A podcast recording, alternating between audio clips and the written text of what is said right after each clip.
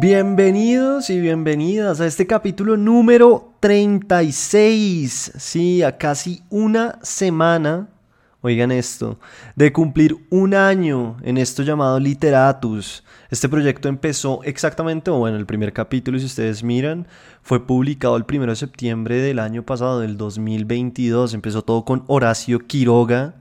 Después hice un capítulo dedicado a Virginia Woolf, a Carver. Bueno, han pasado muchos autores, Gabriel García Márquez, Rulfo, que son más de ahorita. Y bueno, si ustedes miran también, el otro día estuve oyendo de nuevo los episodios, el proceso y el cambio que ha venido sufriendo Literatos desde la música, por ejemplo, porque al principio la música era la que me regalaba el programa en el que edito. Y dije, no, eso está muy feo. Y cogí una organeta que tenían mis papás me la traje a la casa y compuse la canción que ustedes oyen todos los días en Literatus. Y bueno, que, que funcionó también. El caso es que sí, estuve oyendo y, ha habido un cambio muy interesante.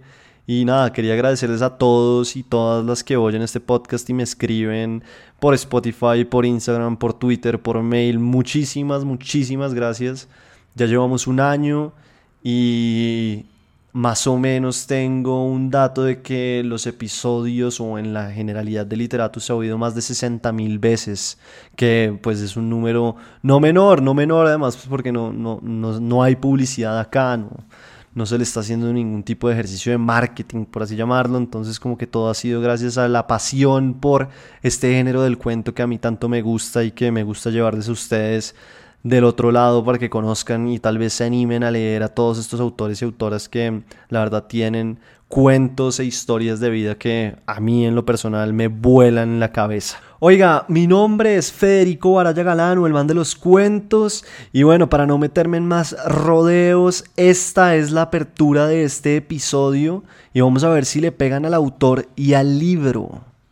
Constituía un placer especial ver las cosas consumidas, ver los objetos ennegrecidos y cambiados, con la punta de bronce del soplete en sus puños, con aquella gigantesca serpiente escupiendo su petróleo venenoso sobre el mundo, la sangre le latía en la cabeza y sus manos eran las de un fantástico director tocando todas las sinfonías del fuego y de las llamas para destruir los guiñapos y ruinas de la historia con su casco simbólico en que aparecía grabado el número 451, bien plantado sobre su imposible cabeza, y sus ojos convertidos en una llama anaranjada ante el pensamiento de lo que iba a ocurrir.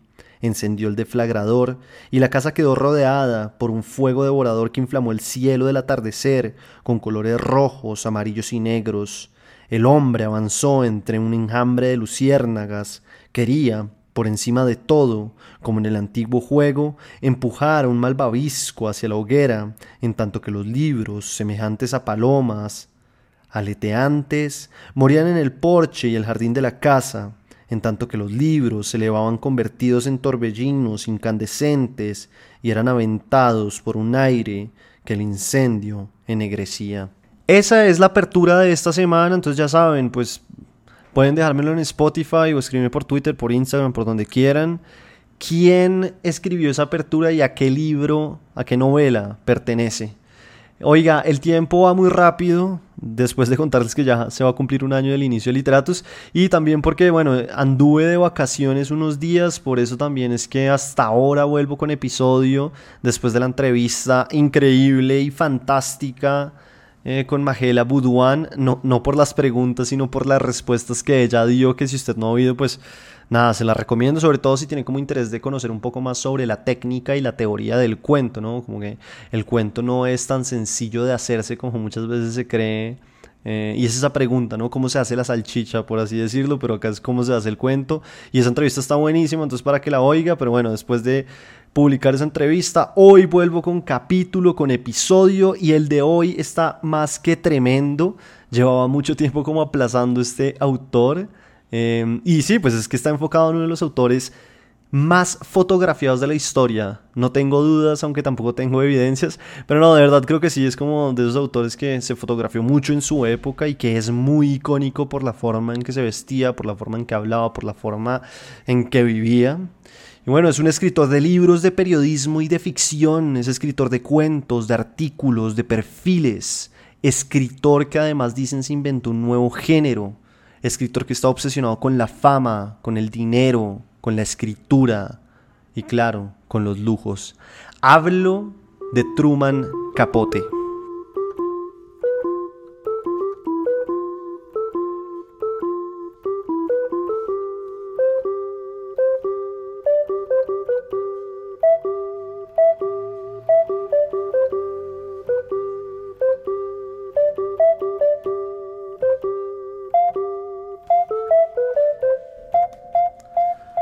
Truman Streckfus Persons, o mejor conocido como Truman Capote, nació el 30 de septiembre de 1924 y al parecer para este momento el matrimonio de sus padres, que eran Lily May Falk y Ark Persons, ya estaba en las últimas, como dicen. Según palabras de la periodista Ann Taylor Fleming, la madre de Capote era una belleza sureña con ojos bellísimos y gran estilo, pero a su vez era excéntrica, frágil y además cayó en el alcoholismo. Cuenta la historia que la madre de Capote se conoció con el padre del escritor cuando ella tenía 17 años y fue en un pueblo en Alabama.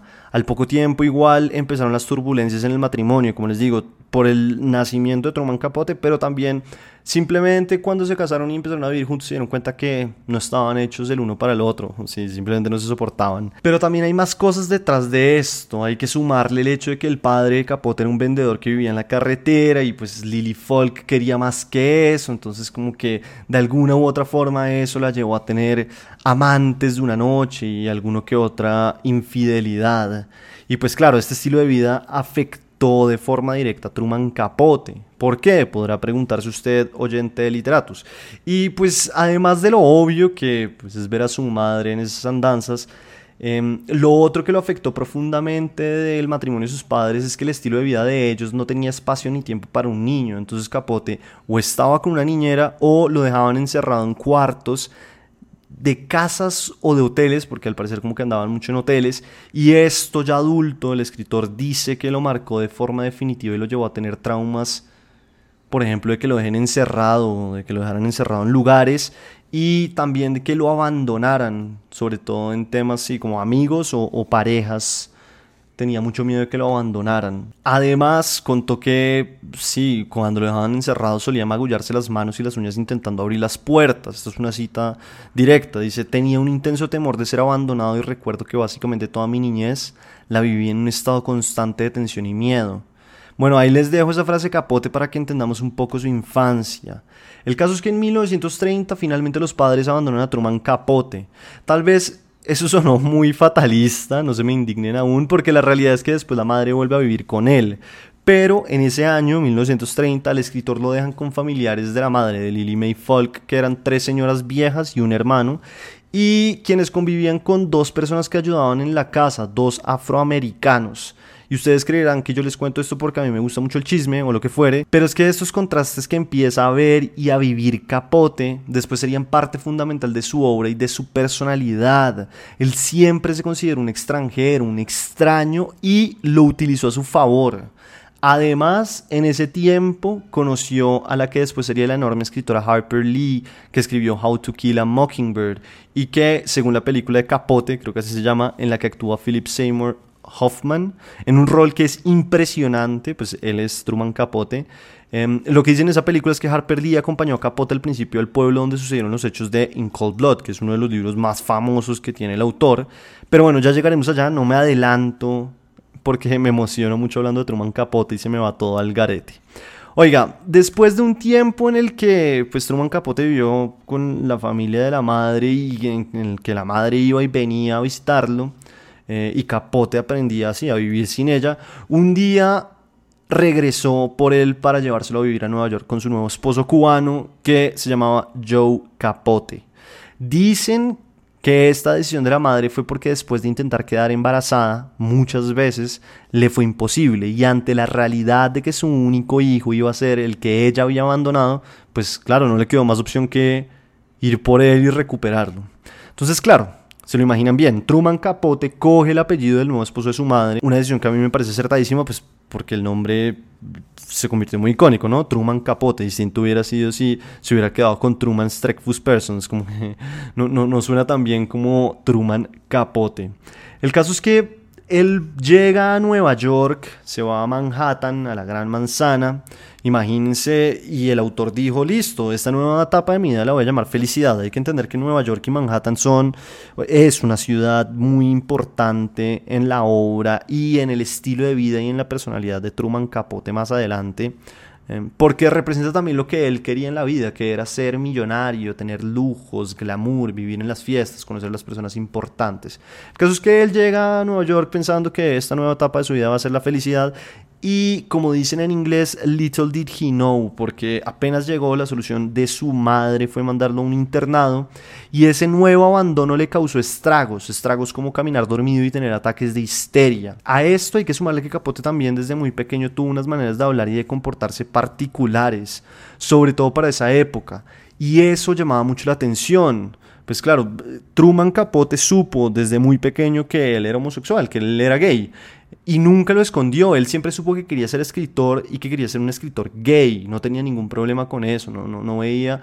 Y no tuvo en ningún momento que esconderlo, como que lo utilizó a su favor. Y contó también con la habilidad de saber contar historias y como que todo eso le funcionó para no tener que esconderse, como ser muy frentero con eso, o eso al menos es lo que se cuenta.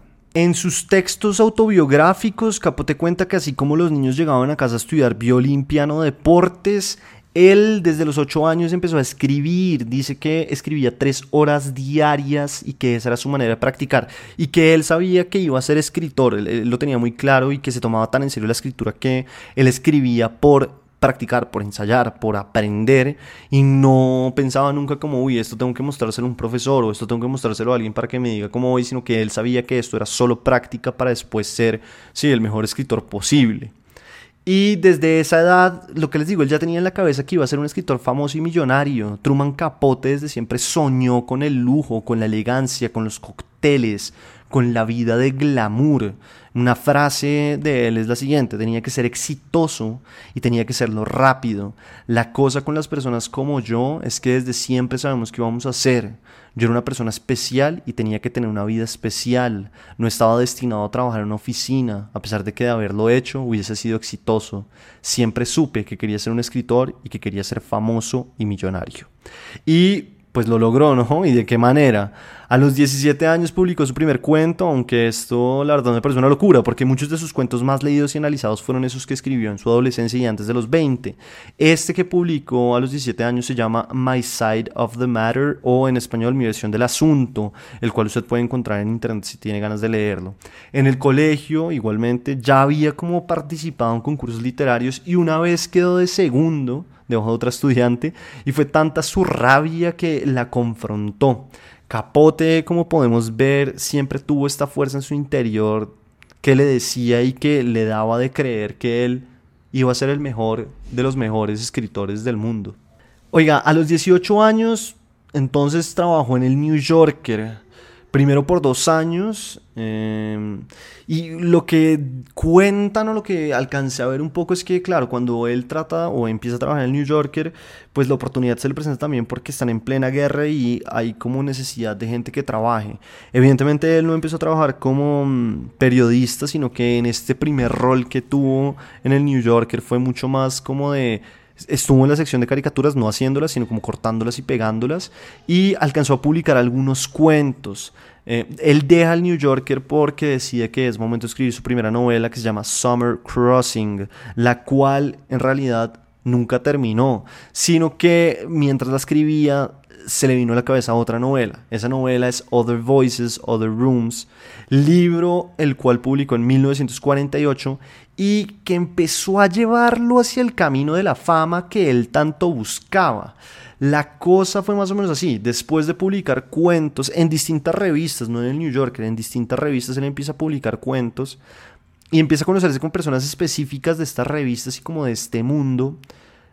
Y la gente empieza a fijarse en él, como personas importantes empiezan a fijarse en él, lo invitan a comidas, a fiestas, y en una de esas fiestas conoce a Carson McCullers, que es una escritora estadounidense y teórica de la narrativa.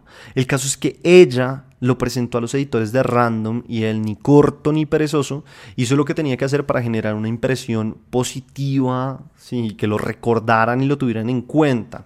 Entonces, como les digo, él venía escribiendo esta otra novela que se iba a llamar Summer Crossing, pero como que no le estaba funcionando, estaba bloqueado. Entonces él creyó que la forma de desbloquearse para escribir Summer Crossing era devolverse al pueblo donde había crecido, en esos años de abandono que lo dejó la mamá, y allá, un día, mientras caminaba por el bosque, se le vino la idea de una nueva novela. Y lo que contó en su momento Truman Capote es que corrió hasta la casa, se encerró en el cuarto y escribió hasta que la terminó. Ese libro tuvo de todo, desde buenos comentarios por su prosa que es, sí, limpia, sencilla o clara, metafórica también, eh, y por los temas que tocaba, que eran un poco oscuros, pues sí, como que se habló mucho de la novela. Sin embargo, eso no fue lo que más llamó la atención de la gente y lo que lo llevó de una u otra manera a volverse más famoso, sino que lo que de verdad dio el golpe sobre la mesa fue la foto que acompaña el libro, que acompañaba el libro. Ustedes la pueden encontrar en Google, eh, en la cual el autor sale como recostado en un sofá y tiene este aire como de seductor. Yo no sé, o sea, búsquenla ustedes y díganme qué les parece. A mí me pareció una foto curiosa. Supongo que para la época sí sí, como que fue reveladora o causó muchas impresiones. Al respecto de esa foto, un amigo del autor dijo que lo que Capote más quería en la vida era ser, oigan esto, una mujer de belleza. Después Capote diría que la foto fue un error, aunque hoy en día se sabe que fue todo menos un error porque el autor sabía muy bien que todos sus detalles y que las fotografías eran muy importantes para el mercadeo de los libros.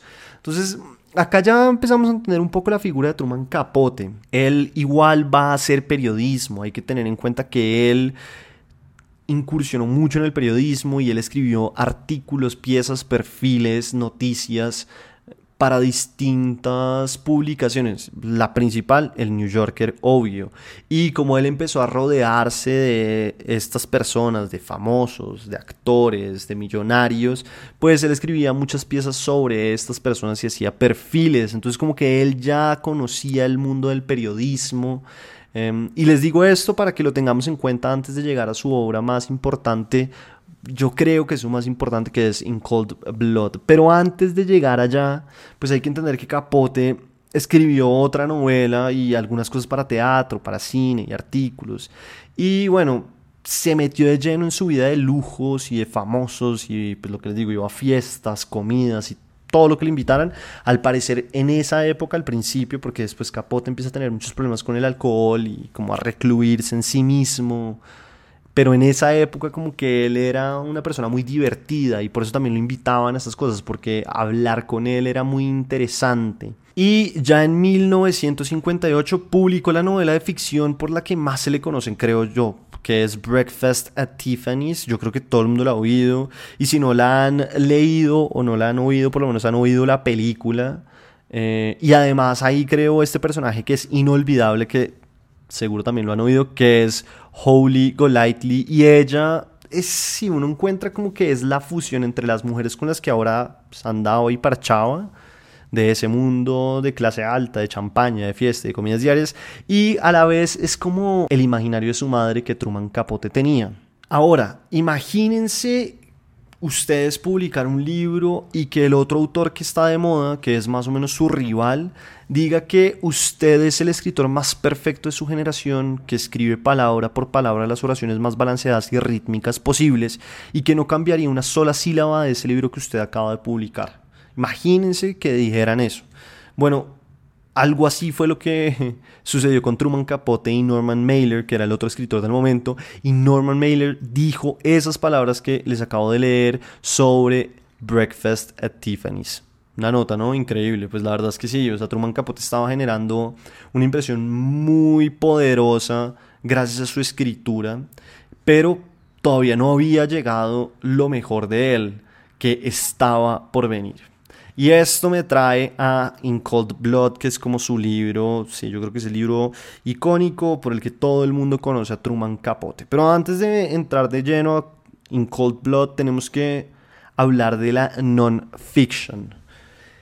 ¿Cómo nace este tema de la non-fiction? Y, ya les digo si ustedes no saben qué es la non-fiction. Bueno, sucedió en su momento que mm, Capote fue enviado por el New Yorker eh, a ir de gira con la compañía de teatro, sí, una, una, compañía de teatro que iba a interpretar una obra que se llama Porgy and Bess en Moscú.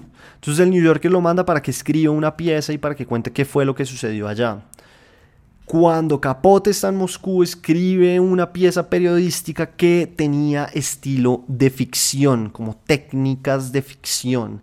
Y ahí a Capote como que se le ocurre eso de hacer una novela que no es novela, eh, lo cual es como escribir una novela de hechos reales, pero aplicándole el estilo de la ficción. Y sobre esto él dijo que quería producir una novela periodística que fuera de una escala mayor, que tuviera la credibilidad de una película, la profundidad y libertad de la prosa y la precisión de la poesía.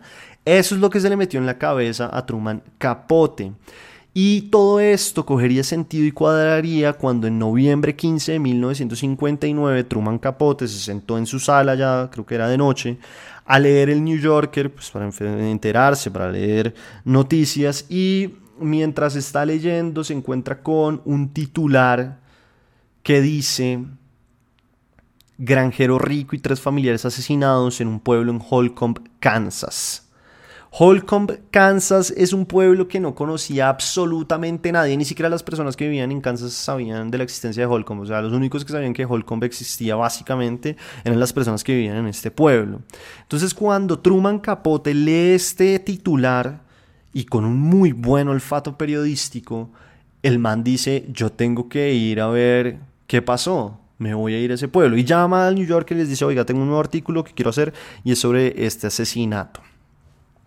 Entonces, ¿qué pasa? Capote se va hasta, este pueblo, hasta Holcomb, con la intención que les digo de escribir el artículo para el New Yorker, el cual se iba a preguntar o iba a desarrollarse alrededor de cómo un pueblo, este pueblo en específico, podía o iba a convivir y a superar o a seguir su vida em, con este asesinato, con el hecho del asesinato que había sucedido y como les dije al principio en la película titulada Capote que actúa Philip Seymour Hoffman, la persona que lo acompaña en, ese primer momento al pueblo es nada más ni nada menos que la escritora Harper Lee. ¿Y qué pasó? Truman Capote empieza a investigar el asesinato. Tiene acceso a las fotos de sí, a las personas que asesinaron, a la familia. Y en esas fotos él encuentra algo que le llama mucho la atención y es que es como que los asesinos habían tomado el tiempo de acomodar los cuerpos para que estuvieran un poco más cómodos. Entonces, obviamente eran imágenes grotescas en las que, no sé, le habían pegado un shotgonazo, como dicen en español, un changonazo en la cara eh, a uno de los familiares, pero lo curioso era que le habían puesto igual por debajo la almohada para que la cabeza descansara. Entonces como que Truman Capote ya empieza a hacerse muchas preguntas y como que no entiende muy bien por qué está sucediendo eso. Em, y ahí todavía no se sabe quiénes habían sido los asesinos pero al poco tiempo se conoció que los asesinos habían sido Perry Smith y Dick Hickok. Y cuando Truman Capote conoce sobre todo a Perry Smith, se da cuenta o cae en la cuenta de que ahí, en ese asesinato, hay una historia mucho más grande que simplemente un artículo. Entonces a él se le mete en la cabeza la idea de que tiene que escribir un libro de no ficción o un libro en el que se va a hablar de la realidad, de la verdad, de forma periodística, pero se le van a aplicar técnicas de la ficción. Entonces el non-fiction, ¿qué es? Pues un poco eso, como que no es un género literario, es un género periodístico, en el cual como es un género periodístico, hay un pacto de verdad, ¿no? Con, con el lector. O sea, cuando uno lee non-fiction, la primera premisa es todo lo que le voy a contar sucedió, sin que yo se los tenga que decir, simplemente uno lo da por hecho porque es que es periodismo. Lo que pasa es que a pesar de que todo esto sucedió, eh, le voy a meter técnicas narrativas de la ficción.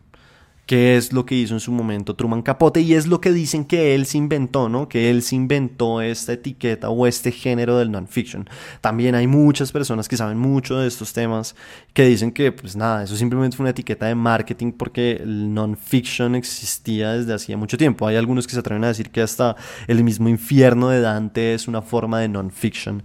El caso es que así nace In Cold Blood, un libro que le costó a Truman Capote seis años para escribir y lo que les digo, se convirtió en una de las obras que cambió muchas, pues muchas cosas, porque se inventó esto del non-fiction, o no se inventó, bueno, pero fue como el que puso esa etiqueta.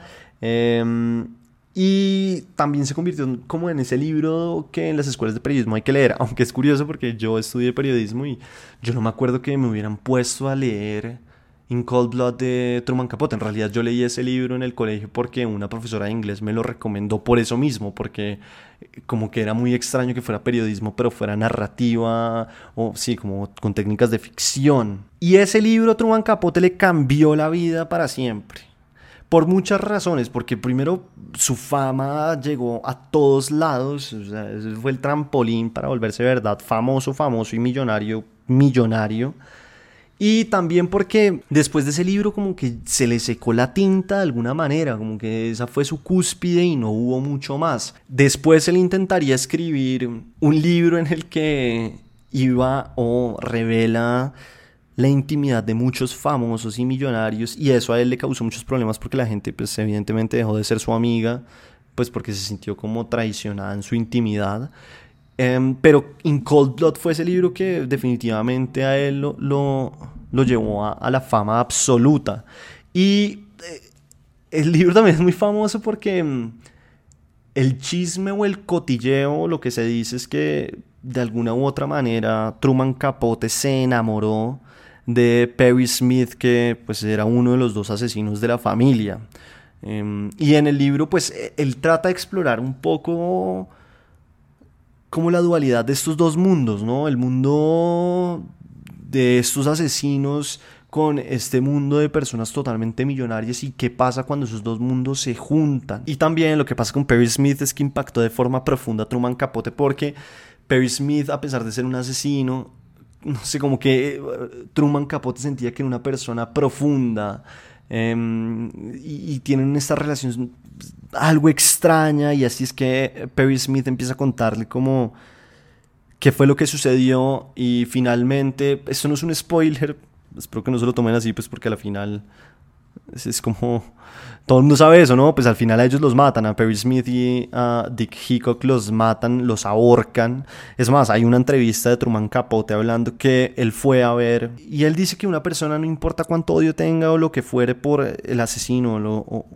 o la persona que está acusada, si está presente en uno de esos actos en los que cuelgan a alguien, seguramente desde ahí en adelante estaría en contra de la pena de muerte porque es una escena muy horrible, es lo que dice Truman Capote en esa entrevista. Eso es In Cold Blood, lo que les digo, el cambio estuvo también un poco en meterle técnicas de ficción a un libro periodístico. Y como les decía, fue tanta la fama que le dio In Cold Blood a Truman Capote, es decir, no, no se ganó un Pulitzer, no se ganó estos premios importantes, a pesar de que él estaba convencido de que se los debía haber ganado. No se los ganó, pero la fama sí le llegó ahora sí a borbotones por todos lados, todo el mundo sabía quién era. Truman Capote, In Cold Blood fue un best seller de la época que lo llenó de contratos importantes y si ya salía en televisión, si ya hacía cosas como em, con gente famosa y con gente muy millonaria, pues después de In Cold Blood em, la situación fue exponencial. Tanto así que en 1966 Truman Capote organiza una de las fiestas más grandes que se han conocido en la historia de la humanidad, una cosa así súper loca. Bueno, o al menos eso era lo que decían los periódicos de la época que la catalogaron de verdad como la fiesta del siglo.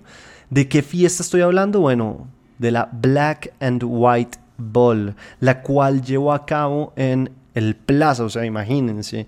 Y básicamente, si usted no estaba en la lista de invitados de esa fiesta, era porque usted era un don nadie. O había sido alguien importante, pero ya no lo era, o ya no tenía plata, o ya nadie quería hablar con usted. Y la gente estaba totalmente enloquecida, pues buscando maneras de que le invitaran o los invitaran. Todo el mundo quería estar en esa fiesta, pues porque claro, era una fiesta de estatus social, ¿no? ¿Quién soy y dónde estoy? Em, vinieron personas desde otros países, estuvo Andy Warhol, estuvo Mia Farrow, estuvo el mismísimo Frank Sinatra, estuvo Oscar de la Renta. Mejor dicho, allá estaba toda la opulencia posible. ¿Usted qué? ¿Le hubiera gustado que lo invitaran? Yo creo que a mí no me hubiera gustado mucho ir a esa fiesta porque me parece que tal vez ya era demasiado y, esos planes no me llaman tanto la atención. Pero ¿usted qué, qué cree? ¿A usted le hubiera gustado? ¿Le hubiera gustado estar en esa fiesta? Con Truman Capote y todas estas personas famosas. Y bueno, pues la fiesta fue una locura, ¿no? Sirvieron la comida, o es lo que cuentan, sirvieron la comida pasada las 12 de la mañana, o sí, de la noche, y era pasta, oigan eso, era pasta con albóndigas, huevos revueltos, salchichas, galletas, pasteles y pollo. Eh, el concepto además era que todos los invitados tenían que ir de blanco o negro y tenían que llevar máscaras que solo se podían quitar pasadas las 12 de la noche o iniciada la madrugada. Y el único que estaba sin máscara fue pues nada más ni nada menos que Truman Capote. ¿Por qué? Pues porque él decía que todos los días andaba con máscara, eh, entonces que para qué ponerse una. Pero bueno, de esa vida de excesos y alcohol quedó poco, lo que les digo. Después empezó a escribir lo que él creía era su siguiente obra maestra y se iba a llamar Answered Prayers, pero solo alcanzó a escribir un pedazo, el cual creo, si no estoy mal, que se publicó en Squire y eso fue lo que terminó de dañar la sí, la obra maestra o la novela que venía, porque ese capítulo sirvió para mostrar más o menos a qué iba esa novela, a qué iba esa obra y lo que estaba haciendo Truman Capote era mm, darnos entrada de alguna manera a ese mundo opulente y a ese mundo de famosos y a ese mundo de plata y de ricos y lo que sucedió después de que la gente leyó ese primer capítulo fue que Truman Capote perdió a casi todos sus amigos de ese mundo porque pues se sentían así como que estaban violando su intimidad, sus secretos, muchas de sus amigas pues que le contaban las cosas vieron dentro del texto que escribió Truman Capote o dentro del capítulo que se estaba contando lo que ellas le habían contado y es lo que hablamos siempre, ¿no? Y lo que se ha hablado mucho en literatura, la la literatura y la escritura y la ficción parte de, lo que vivimos. Em, el mismo caso de A Sangre Fría o In Cold Blood. Truman Capote va al lugar y encuentra también una historia muy apasionante por lo que ve en el asesino, en Perry Smith. Entonces también desde ahí parte desde su realidad y este libro era eso, ¿no? Y está abriendo las puertas a un mundo que está vedado, que está prohibido.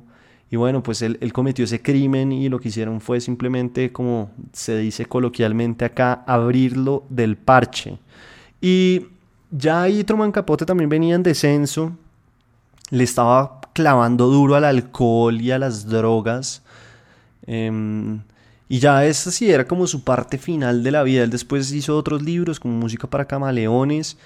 Y sí, como que hizo más cosas, pero la verdad es que él encontró la cúspide de su carrera literaria y de escritura. Fue con In Cold Blood o A Sangre Fría. Em, lo cierto es que a los 59 años, en agosto 24 de 1984, Truman Capote murió. Y bueno, el cuento que les traigo hoy se llama Las paredes están frías y los invito a que vean cómo el cuento es una simple escena, pero es una simple escena que encierra muchas preguntas y que nos habla de lo que hemos venido hablando acá en este capítulo, ¿no? Como el choque de dos visiones del mundo. Em, también un poco como este mundo femenino que a él tanto le gustaba explorar. Entonces, pues creo que es un buen ejemplo para explorar y para entender la escritura de Truman Capote, por lo menos a través de sus cuentos. Entonces, nada, entremos de lleno al cuento.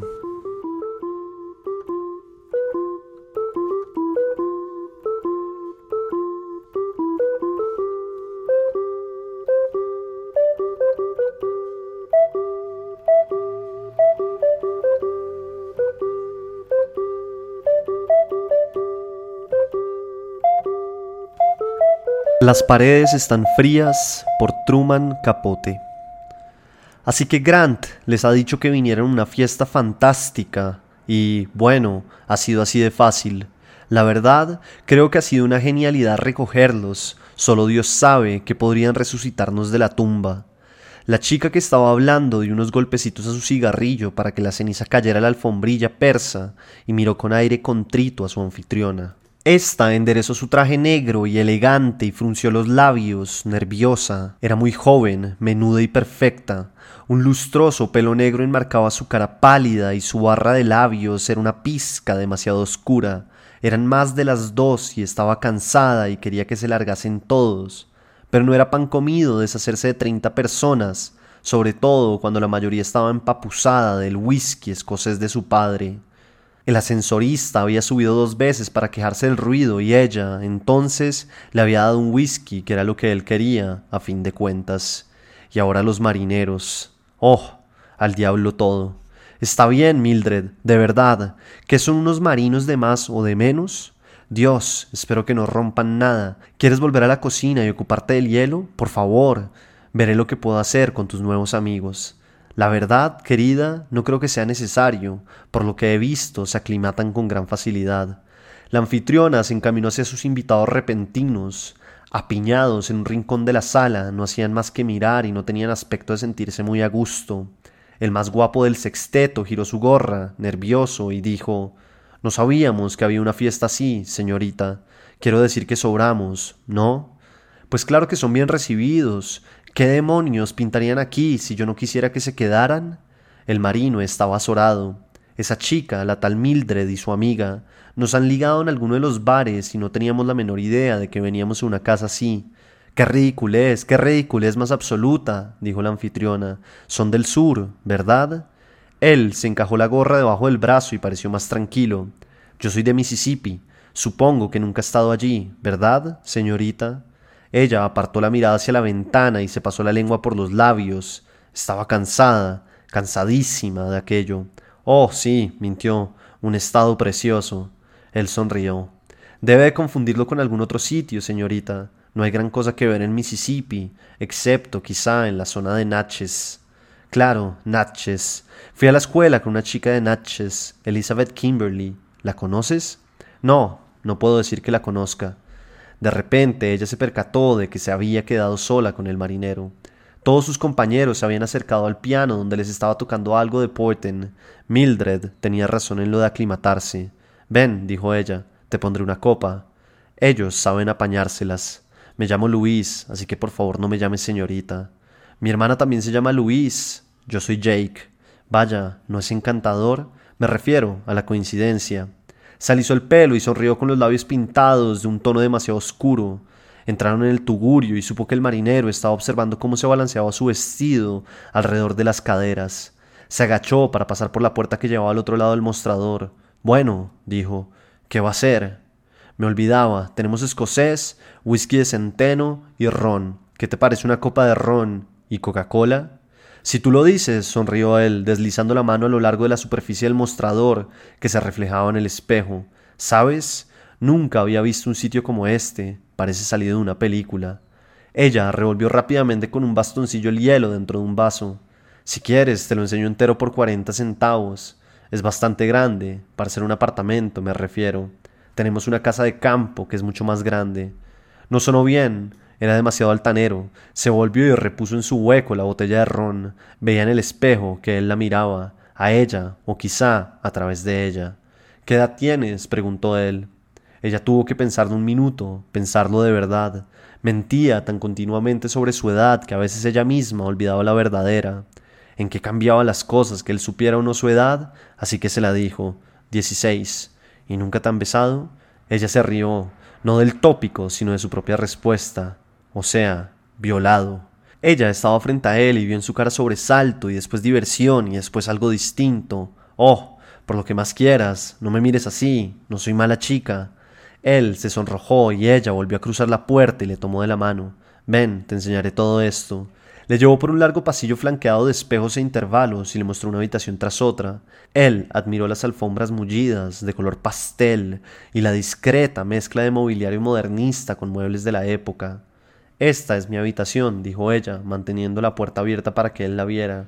No mires el desorden, no todo lo he hecho yo, casi todas las chicas se han arreglado aquí. Para él no había nada fuera de su sitio, la habitación estaba en perfecto orden, la cama, las mesas, la lámpara eran blancas, pero las paredes y la alfombra eran de un verde oscuro y frío. Bueno, Jake, ¿qué te parece? ¿Me va bien en este cuarto? No he visto nunca uno igual. Mi hermana no me creería si le contara. Pero no me gustan las paredes, si me disculpas que te lo diga. Ese verde parece tan frío. Ella pareció perpleja y, sin saber del todo por qué, extendió la mano y tocó la pared al lado de su tocador. Tienes razón en lo de las paredes, están frías. Levantó la vista hacia él y por un momento su cara compuso una expresión tal que él no supo con certeza si iba a reírse o a llorar. No quería decir eso, mierda, no sé muy bien qué quiero decir. ¿No lo sabes o solo estamos empleando un eufemismo? Como no obtuvo respuesta, ella se sentó en el lado de su cama blanca. Siéntate aquí y fuma un cigarrillo, dijo ella. ¿Qué ha sido de tu bebida? Él se sentó a su lado. La he dejado en el mostrador. Aquí detrás está muy tranquilo, después de todo ese jaleo de ahí adelante. ¿Cuánto tiempo llevas en la marina? Ocho meses. ¿Te gusta? No importa mucho si me gusta o no. He visto muchos sitios que de otro modo no habría visto. ¿Por qué te entonces? Oh, Iban a reclutarme y la marina era más de mi gusto. ¿Lo es? Bueno, te diré, no me acostumbro a este tipo de vida, no me gusta que me mandoneen otros. ¿Y a ti? En lugar de responder, ella se metió un cigarrillo en la boca, él le sostuvo la cerilla y ella dejó que su mano rozara la de él. La mano de él temblaba y la luz no era muy firme. Ella inhaló y dijo, ¿Quieres besarme, verdad? Ella le miró atentamente y vio cómo se extendía lentamente el rubor por su cara. ¿Por qué no lo haces? No eres de esa clase de chicas, me daría miedo besar a una chica como tú. Además, solo me estás tomando del pelo. Ella se rió y expulsó una nube de humo hacia el techo. Ya basta. Lo que dice suena melodrama barato. De todos modos, ¿qué significa esa clase de chicas? Solo una idea. Que me beses o no es intrascendente. Lo podría explicar, pero ¿para qué? Seguramente acabarás pensando que soy una ninfómana. Ni siquiera sé lo que es eso. Mierda, a eso me refiero. Eres un hombre, un hombre de verdad, y yo estoy harta de chicos afeminados y débiles como Les. Solo quería saber qué se siente, eso es todo. Él se inclinó hacia ella. Eres una niña rara, dijo, y ella se le echó en los brazos. Él la besó y deslizó la mano por su hombro y le apretó un seno. Ella se volvió y la sentó un empujón violento y él cayó despatarrado sobre la alfombra verde y fría. Ella se levantó, se puso a su lado y los dos se miraron de frente. Eres una basura, dijo ella, y le abofeteó en la cara desconcertada. Abrió la puerta, se detuvo, se alisó el vestido y volvió a la fiesta. Él se quedó sentado en el suelo un momento y luego se levantó y encontró el camino hasta el vestíbulo, y entonces se acordó de que se había dejado la gorra en la habitación blanca. Pero le dio igual, porque lo único que quería era marcharse de allí. La anfitriona miró dentro de la sala e hizo una seña a Mildred de que saliera. Por el amor de Dios, Mildred, saca a esa gente de aquí, esos marineros, ¿qué se piensan que es esto? ¿La función para la tropa? ¿Qué pasa? ¿Te estaba molestando ese chico? No, no, no es más que un campesino ignorante que nunca ha visto nada como esto y al que le ha hecho un efecto raro en la cesera. Es solo un pelmazo insoportable y me duele la cabeza. ¿Quieres sacarlos de aquí, por favor? ¿A todos? Ella asintió y la anfitriona desanduvo el pasillo y entró en la habitación de su madre. Estaba tendida y miraba al Picasso abstracto. Cogió una diminuta almohada de encaje y la apretó contra su cara lo más fuerte que pudo. Iba a dormir allí aquella noche, donde las paredes eran de un rosa pálido y estaban calientes.